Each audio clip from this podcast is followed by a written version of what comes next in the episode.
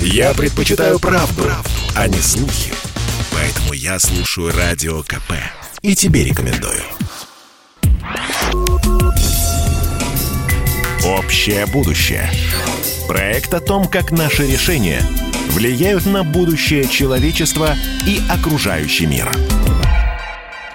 Доброе утро, друзья. На радио «Комсомольская правда» программа «Общее будущее» и я, Николай Николаев. Мы с вами живем в период глобальных перемен в технологиях, в общественных настроениях.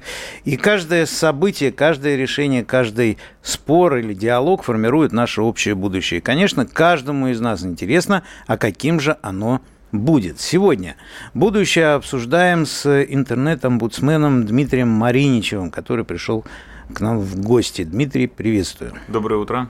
Дмитрий, ну вот прежде чем мы перейдем к теме, скажите, вот должность омбудсмена, она обычно ассоциируется с защитой прав кого-то. Детский омбудсмен, понятно, mm-hmm. он защищает детей, э, бизнес-омбудсмен, э, бизнесменов, интернет-омбудсмен кого защищает?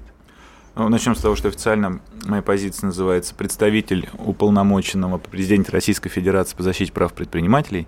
И, соответственно, то, чем я занимаюсь, это представляю интересы предпринимателей, работающих в сфере IT или в сфере интернета, если так будет проще. И когда они сталкиваются с трудностями или хотят донести свою позицию, то мы это медируем, медити... Э, занимаемся как бы сбором информации, анализом и представлением этой информации должен, до должностных лиц, доведением ее. Ну, судя по тому, что у нас, наверное, весь бизнес э, сидит в интернете, то у ну, вас, теперь... наверное, много, много работы. Теперь получается, да, теперь интернет уже фундаментальная инфраструктура, и, в принципе, все, что нас окружает, все, что есть в нашей жизни, оно завязано на сеть и является сетевым, так что рано или поздно все сольется воедино, можно и так сказать. Ну, э, может быть, если бы не было вот таких событий, э, которые были на прошлой неделе, э, я напомню, что случился глобальный сбой в Facebook, Instagram, мессенджер, WhatsApp, то есть это все сервисы, которые связаны с Facebook. Вообще, действительно, с этими сервисами и с многими другими подобными связана жизнь миллионов людей. Сейчас есть люди, которые просто живут, там, например, в Инстаграме, да, они там и э, устраивают вечеринки, и учатся, и зарабатывают деньги, да. и общаются, вплоть до, по-моему, там семьи уже создают. Э, и то, что творится последние два года с э, вот этой пандемией, оно только подхлестывает э, популярность вот этих сетей.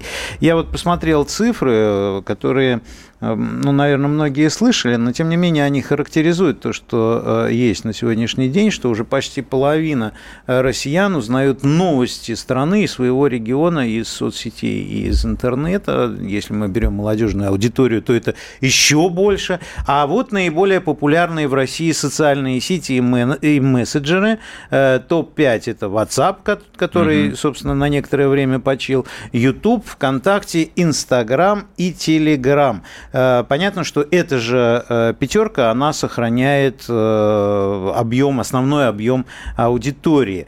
Понятно, что вот мы обсудили, что такую конъюнктуру очень быстро э, схватывает и бизнес, и политики. Есть компании, которые вообще бизнес-модели строят исключительно только на э, соцсетях. Вот какие выводы можно сделать сейчас из э, вот этой ситуации, вот этого коллапса, который произошел, пусть ненадолго? Эм, по какой вообще причине все это произошло и что ожидать в дальнейшем? Ну, наверное, начнем с того, что достоверно мы причину не знаем. Есть э, та причина, по которой, которая официально заявлена со стороны Facebook, уже заявлена. И есть причина, которая изначально была как версия, которую наблюдали технические специалисты, ну вообще мы с вами снаружи, и могли предположить, что это именно так и будет происходить. Потом это все, в принципе, подтвердилось и словами Цукерберга. А, говорит оно, по сути, о человеческой ошибке, первую очередь. Э, соответственно, неправильно накатанное обновление на э, сетевую инфраструктуру привело, соответственно, к тому, что Facebook перестал быть виден снаружи и разрушилась внутренняя сеть самого Facebook, что привело, соответственно, к небольшому, ну, как бы в моем понимании все-таки это хоть и значительный с точки зрения нас, потребителей, там, того же WhatsApp и Facebook, это прям катастрофический шестичасовой нерабочий процесс, но э, нужно сказать, что такое раз в жизни бывает с каждым сайтом. То есть ничего такого экстраординарного не произошло, когда сайт перестал быть виден а, во внешней среде, во внешней сети и перестал быть доступным. И только после обновления DNS, соответственно, он становится опять нормальным. И то, что Facebook починил это там за 6 часов, это, в общем-то, говорит о достаточно слаженной, качественной работе его сисадминов и вообще компании в целом, что они смогли устранить последствия, ну, в принципе, своей же ошибки. Но, тем не менее, не только Facebook сам, но и многие пользователи, особенно бизнес-пользователи, э, потеряли большие деньги за это время.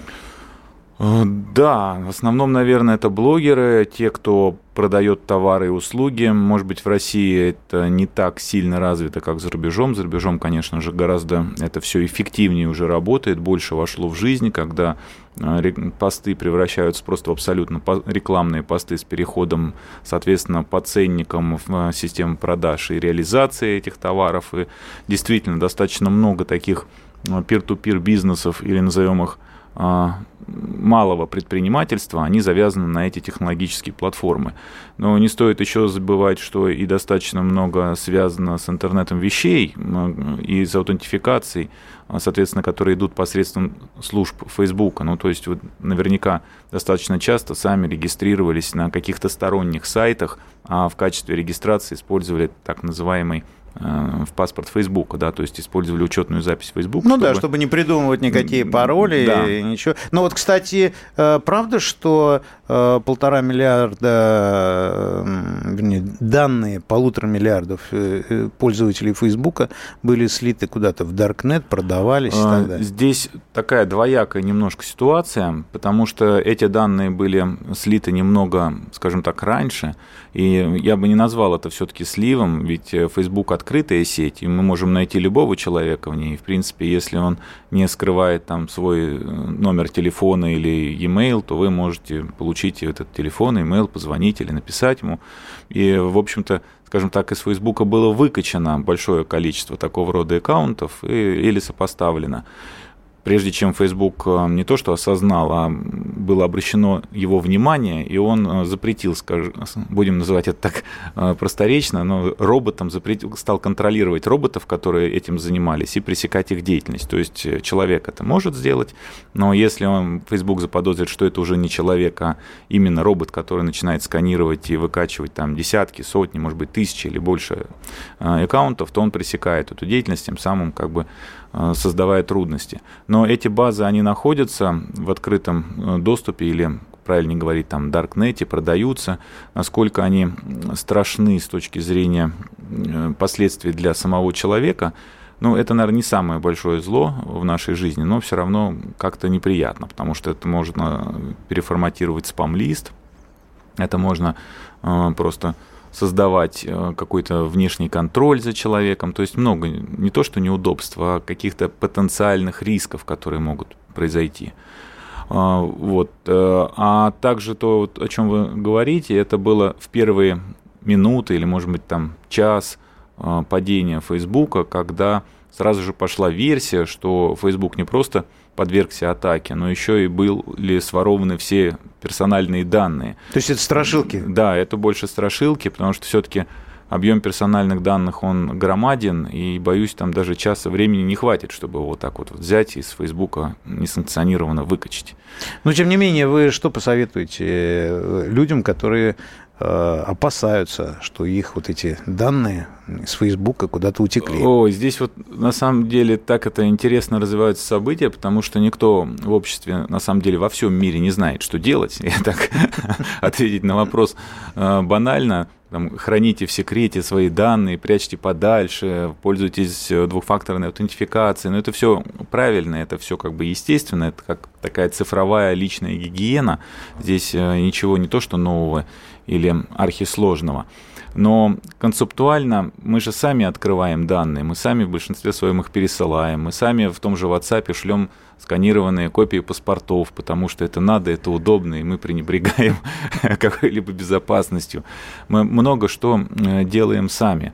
И, э, естественно, вопрос э, заключается в том, где эта грань между секьюрностью и возможностями. Если вот опять вернуться к тому же Фейсбуку и к Цукербергу, то он как раз и заявил, что да, мы потратили 6 часов времени на то, чтобы восстановить. Но это было связано с тем, что до этого мы закрутили гайки по безопасности в наших дата-центрах, информационных системах настолько, что когда мы отправили инженеры, физи- инженеров физически чинить оборудование и перенастраивать его, то чтобы пройти все эти кордоны, им потребовалось э, достаточно много времени. То, то есть, есть они сами даже не могут добраться? Да, то есть здесь возник парадокс. Но он говорит, ну ладно, Наверное, конечно, в аварийных ситуациях это неправильно, но, с другой стороны, с точки зрения а, как бы, общей концепции работоспособности всей системы и безопасности пользовательских данных, это правильно. И такие глобальные сбои бывают э, раз в жизни или, может быть, скажем так, совсем-совсем редко, и можно перетерпеть, что 6 часов сервис не работает.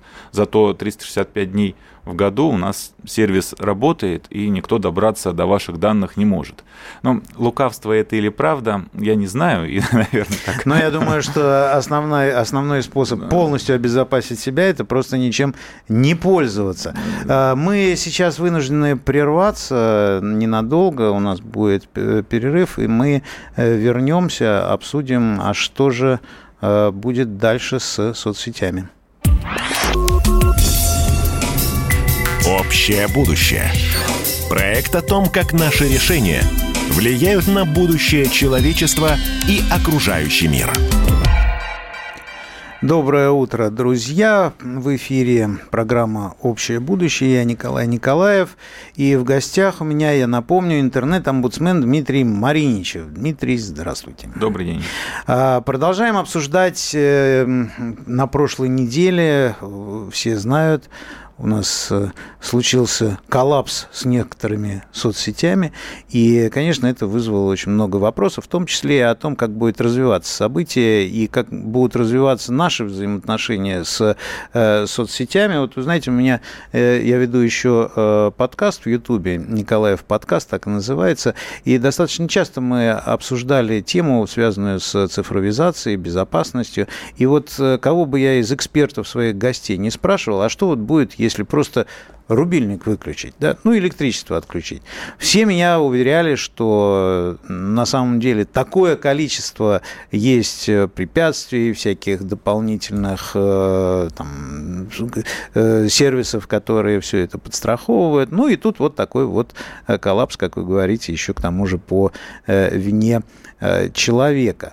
А мы сейчас достаточно э, часто слышим различные комментарии, в том числе, кстати, и моих коллег-депутатов относительно того, что вот э, это такой вот очень серьезный сигнал. А вообще стоит каким-то образом государству обращать внимание на подобные случаи? Ведь в конце концов это просто частная компания, оказывает частные услуги частным лицам. Вот государство вообще должно волновать это? Ну, на мой взгляд, однозначно, да. И, в принципе, наше государство это волнует. Оно так или иначе создает реплику там, того же ДНС на территории России. И если, скажем, будет какая-то проблема а, за рубежом, то у нас все должно продолж... продолжаться и должно функционировать. Хотя здесь а, сложно ответить, что именно так оно и будет, потому что если DNS сломается, то наш-то, конечно, работать продолжит, но если DNS будет врать, э, как вот он соврал с э, адресацией к Фейсбуку, то, в принципе, и наш DNS очень быстро научится этому вранью. Здесь вот э, сама специфика работы интернета, она построена на доверии. То есть э, сама, сами сети доверяют, что все, что передает другая сеть, к которой присоединена наша, например, сеть, есть э, правильные, честные, ну, как бы э, и исключительно верные. И здесь вот этот вот возникает эффект неожиданный. И, на мой взгляд, конечно, пришло время уже задуматься о переходе на более высокоуровневую, если можно так, или более умную структуру, децентрализованную, распределенную, и, соответственно, есть решения, которые уже могут э, не то что заменить, но, скажем так, подстраховать как альтернатива стандартному ДНСу, и ее можно было бы сделать и на территории Российской Федерации. Ну, ДНС это я для тех, кто да. это не знает, это набор каких-то цифр, которые определяют, по сути, адрес. Это да? адресная книга. Адресная это книга. именно тот сервис, который делает имя сайта соответствующим его кодировке в интернете, то есть э, набору именно цифр, которые однозначно определяют этот сайт. Человеку тяжело запоминать машинный код и, соответственно, какой-то адрес, э, тем более 16-ричный код. А человеку легко запомнить там мама.ру или там что-то там. Да, а этим мама.ру, оно ассоциируется с определенным набором цифр, номер, который, да? а, под которым уже да. вот этот Чем-то сайт. похож ну, на телефонную Мы книгу. в конце ноября 2019 еще года, если не ошибаюсь, э, был принят закон о суверенном Э, интернете. И э, с тех пор много обсуждалось вопросов, а вообще э, нужно делать, наверное, какие-то учения, да, вот вообще проходили какие-то тесты, пробовали отключать наш интернет от, от всего мира? пробовали, и как бы они были отработаны, но, повторюсь, вот отказоустойчивость это основа вообще всей айтишной части, то есть самого интернета. И когда вот вы вопрос э, задаете своим экспертам, и они в один голос говорят, что нет, просто так не отключишь, потому что все там дублируется, все там э, повторяется, реплицируется, они правы, э, с одной стороны. И вот как раз отключение Фейсбука, на мой взгляд, оно сыграло самую важную роль в нашей жизни в том, что мы, люди, обыкновенные пользователи интернета, вдруг поняли, что свет не сходится клином на одном Фейсбуке там, или на одном WhatsApp, если мы пользовались только этим мессенджером, что нужно поставить и альтернативный какой-то мессенджер, там, не знаю, ВКонтакте, Телеграм отчитался о 70 миллионах новых пользователей за эти 6 часов, как бы такое приятное приключение для него. И э, это говорит о том, что сервисы в телефоне два и больше, которые выполняют одну и ту же функцию, одну и ту же роль, они не то, что являются роскошью, роскошью а являются просто необходимостью. Это есть репли, э, дублицирование или, скажем так, отказоустойчивость на уровне самого пользователя. Ну, так же, как в самолете, все системы продублированы. У вас э, нет ни одной системы, которая была бы вот единичной, и в случае отказа самолет бы упал.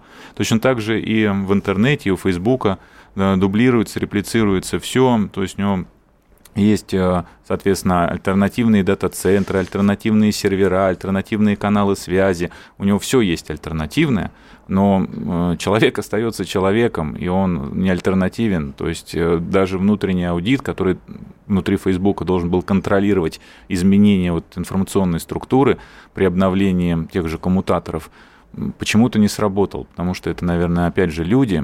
Здесь мне сложно ответить, что конкретно произошло внутри компании, но для нас с вами чтобы быть в безопасности, в том числе имеет смысл понимать, какими сервисами мы пользуемся и как они функционируют, и какое их количество должно быть. И нужно понимать, что все ваше окружение, там дети, родители, с кем вы общаетесь, они тоже должны уметь пользоваться и Телеграмом, и WhatsApp одновременно. Это вполне нормально, вполне естественно. Ну, насколько в таких, в таких условиях надежно э, формировать какой-то свой маленький бизнес именно в соцсетях, в интернете? Это выглядит примерно точно так же, как задать вопрос, а насколько надежно формировать свой бизнес, где основой является телефон? То есть, если вам не позвонят, то вроде как бы и уже бизнеса нет. Да? Вот здесь то же самое. Если к вам на сайт не попадут, то у вас и бизнеса нет. Если у вас э, на какой-нибудь там ваш канал в Телеграме или, я не знаю, на вашу страницу в Инстаграме не попадут, то у вас и бизнеса нет. Конечно же, вы начинаете зависеть от технологического посредника, и никуда от этого не деться. И если возвращаться к государству, то, конечно же, такие сложные академизированные системы, они рано или поздно должны переходить э, под такой, ну, хоть это и звучит э, антирыночно, наверное, да, но они должны переходить под общественный контроль. То есть академизированные... Ну, не государственный, а общественный. Да, общественный, наверное. именно общественный э, контроль. То есть они должны быть академизированы, они должны быть технологичны, они должны быть и восприниматься в обществе как основополагающие, и они должны контролироваться обществом. То есть, вот иными словами, а, как пример, сейчас у нас много трений относительно того, а, что блокирует там YouTube или Facebook, а, какие каналы или какие посты, каких авторов. Вот он кого-то хочет блокирует, кого-то хочет не Но блокирует. Это в основном политика. У него возникает некая политическая окраска. Хотя, по сути, он действительно частный сервис и, в принципе, может придумать любые правила и делать все, что угодно. Да? И, и наше право присоединиться к нему или не присоединиться, пользоваться им или не пользоваться.